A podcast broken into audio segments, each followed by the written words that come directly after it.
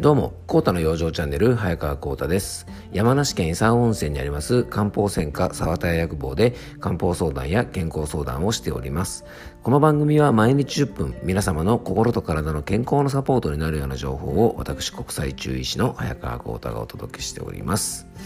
えー、さて皆、皆様いかがお過ごしでしょうか？すいません、なんかカミカミですね、今日はね。はい。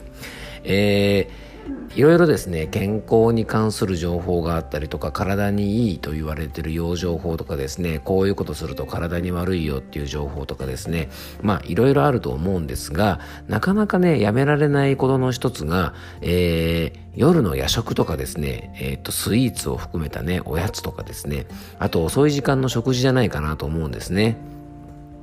で、夜遅い時間に、えー、っとね、空腹感を感じて、まあ、夕飯食べたんだけど、なんか小腹が空いたのでね、なんか食べたくなっちゃうとか、なんかね、夜食でこう甘いもの食べたくなっちゃうなんて方結構多いですよね。で、あとですね、まあ仕事の関係もあったりして、夜のね、9時、10時、ね、遅い方11時ぐらいにね、あの夕飯食べるなんて方も、あの、少なくないんじゃないかなと思います。えー、寝る前の食事とかですね、夜食を食べるってことが、まあ、体に良くないことは分かっていても、なかなかね、このままでは寝れそうにないし、なんか食べたいなという夜ってね、結構ありますよね。えー、寝る前や遅い時間には食べ物はもう絶対口にしないっていうですね、鉄の意志を持ってればいいのですが、なかなかね、我慢できない時ももちろんあります。ね、仕方ないですもんね。人間だものってことでですね、ちょっとまあ、相田光夫さんじゃないですが、あのなかなかですねそういうね鉄の意志を持ってですねあの食べないっていうふうに我慢することができない日も多いと思いますまああのー、それとねこうちょっと美味しい夜食とか、えー、ね、デザート食べたりする夜食べたりするっていうのはですねまあ一日頑張ったですね心の癒しにはつながりますので、えー、体への負担はかかりますがねあの少しでもですね、まあ、こういうものダメージ少なくしていきたいですよね。で、えっと、今回はですね、まあ、そんなね、思いも込めてですね、まあ、遅い時間に食べない方がいいっていうことはもうもちろん大前提なんですが、それでもね、食べたい時、できるだけね、体のダメージを少なくするためのおすすめの方法、えー、遅い夕飯や夜食、体にダメージの少ないメニュー選びのコツとはというテーマでお届けしたいと思います。えー、基本的にですね食事は寝る3時間から4時間前までには済ませておくことが理想と言われてます、まあ、例えば11時ぐらいに寝るんだったらやっぱり7時とかですね、まあ、遅くても8時ぐらいにはご飯済ましておきたいとこなところがまあ一般的な、まあ、理想と言われてます。で中医学でもですね遅い飲食は病気のもとというふうに当然言われてます。まあ、そもそもですね、人間は夜行性じゃないので、えー、日が落ちてからですね、本来体を休める時間に食べたり飲んだりするってこと自体がですね、まあ、体にとってはね、いいことなんてないんですね。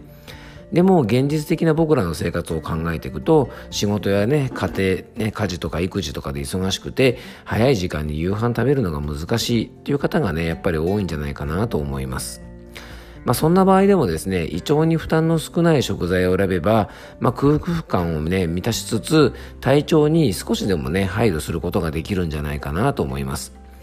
ね、あの夜食とか遅い夕飯をね、食べちゃダメっていうのは簡単なんですが、やはりですね、今のライフスタイルを考えると、ちょっと遅い時間に食べざるを得ないっていうこともあると思いますので、まあ、少しでもですね、ダメージの少ない食べ方なんかを今日は紹介したいと思います。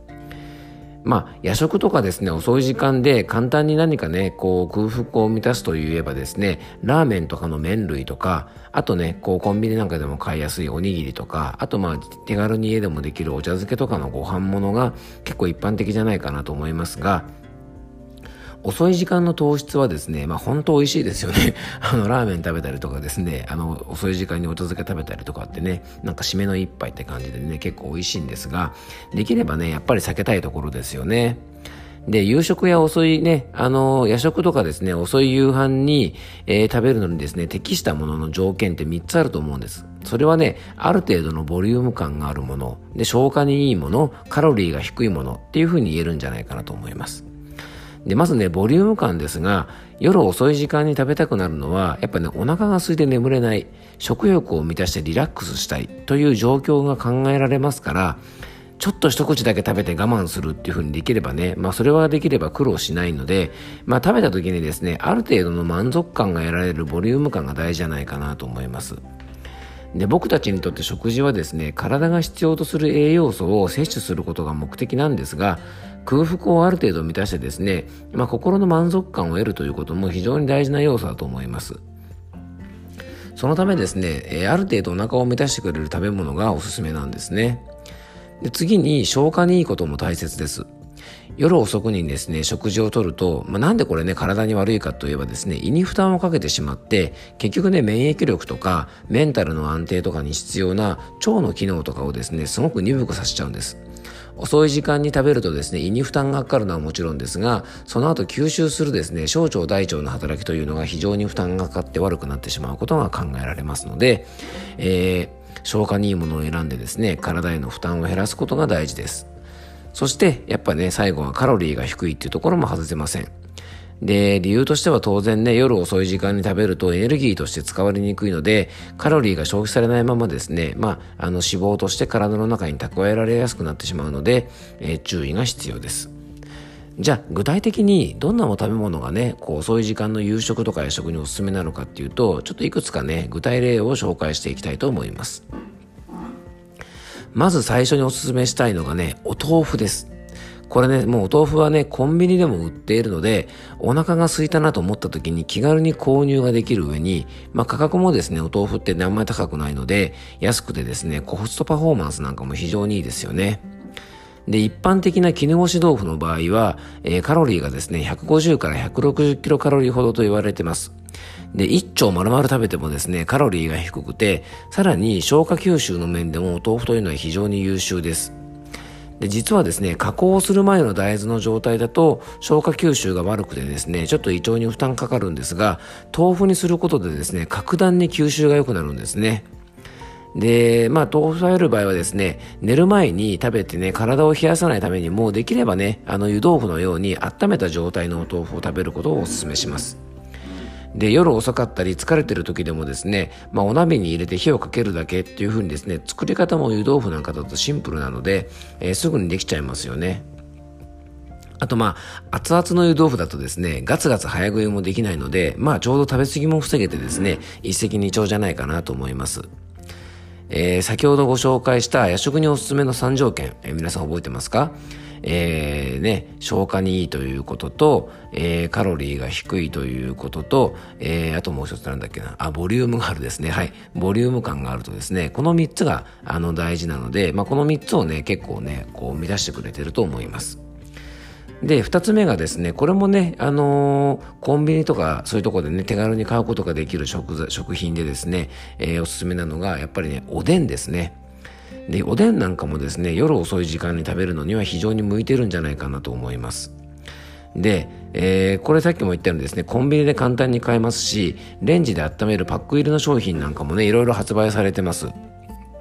で、中でもですね、おすすめのおでんのネタがですね、大根やこんにゃくや昆布や白滝、こういったものはね、非常におすすめで、低カロリーで消化がいい上に、あったかいので体を冷やすこともね、少ないですよね。で、食物繊維もたくさん取れる、ね、あのものもありますので、便秘に悩んでいる方なんかもぴったりですし、あの、おでんってね、汁気もあるので結構満足感も得られるんですね。だけどですね、えっと、おでんの中にはカロリーが高い具材も結構多いので注意が必要です。例えばね、厚揚げとかね、餅巾着、さつま揚げとかソーセージとか、あとまあ練り物系はすっごく美味しいですしね、僕も大好きなんですけど、結構高カロリーで、えー、糖質なんかもですね、非常に多いので、えー、ちょっとね、夜食べるのには注意が必要です。具材選びに気をつければ寝る前遅い時間の食事としてもですねあのおでんって選ぶことができますので、まあ、今はね一年中通して食べれますから上手に活用してほしいなと思います。で最後におすすめなのが温かいスープ系のものですね。で満足、うん、満足感も得られますので夜食とかですね遅い時間の夕食にもすごくおすすめです。で食事にお味噌汁をプラスするとですねお腹が満たされるように汁物はボリュームアップをねすごくしてくれます。で具材もカロリーの低いわかめとかもずくとかですねしめじや舞茸といった海藻類やきのこ類そういったものの他にですね食物繊維が多いキャベツとか、えー、脂肪燃焼を助けてくれる玉ねぎとかですねまあいろんな野菜を入れるとね結構ヘルシーな夜食になると思いますでね、春雨スープ飲む方もいると思うんですが、春雨はですね、炭水化物で結構糖質が多いので、えー、ちょっと夜食には注意してほしいと思います。で、スイーツ食べたい方はですね、おすすめなのが、えっ、ー、と、できればですね、こう、クリーム系のものよりは、ゼリーとかね、ヨーグルトなんかがおすすめです。で、ゼリーもですね、寒天ゼリーであればカロリーもね、すごく低いですし、食物繊維も豊富なので、お腹の調子を整えてくれます。あとヨーグルトもですね、他のクリーム系のね、ケーキとか和菓子とかに比べると、えー、カロリーもね、あの低めに抑えられますし、えー、朝お腹の調子なんかも整えてくれますので、えー、おすすめです。でね、果物食べる方も結構いるんですが、果物はね、水菓子と言われるほど糖分も水分も多くたくさん含んでいるので、夜食べるにはあんまり向かないと思います。できれば果物は朝とか昼ですね、日中活動する時間帯食べると、あの、いいんじゃないかなと思います。えー、今回はですね、遅い夕食や夜食で何か、何を食べるのがおすすめかという部分で、えー、食材とかですね、注意点をちょっとお伝えしました。まあ、繰り返しになりますが、遅い時間の飲食はダメっていうことはですね、もちろん大前提なんですが、まあ、どうしてもですね、遅い時間に食べたい時もあるし、僕らのライフスタイルを考えると、ある程度遅い時間に食べるってこともですね、考慮していろいろ考えなきゃいけないなというふうに思います。まあダメっていうのは簡単ですが、大切なのはね、そんな遅い時間の食事をどう楽しみながら、最小限のダメージで健康を崩さないようにするかってところだと思いますので、えー、毎日ね、健康に楽しく、そうね、ストレスを少なく過ごすためにも、まあ、今日のお話がね、少しでも役に立てばと思います。えー、今日も聞いていただきありがとうございました。どうぞ素敵な一日をお過ごしください。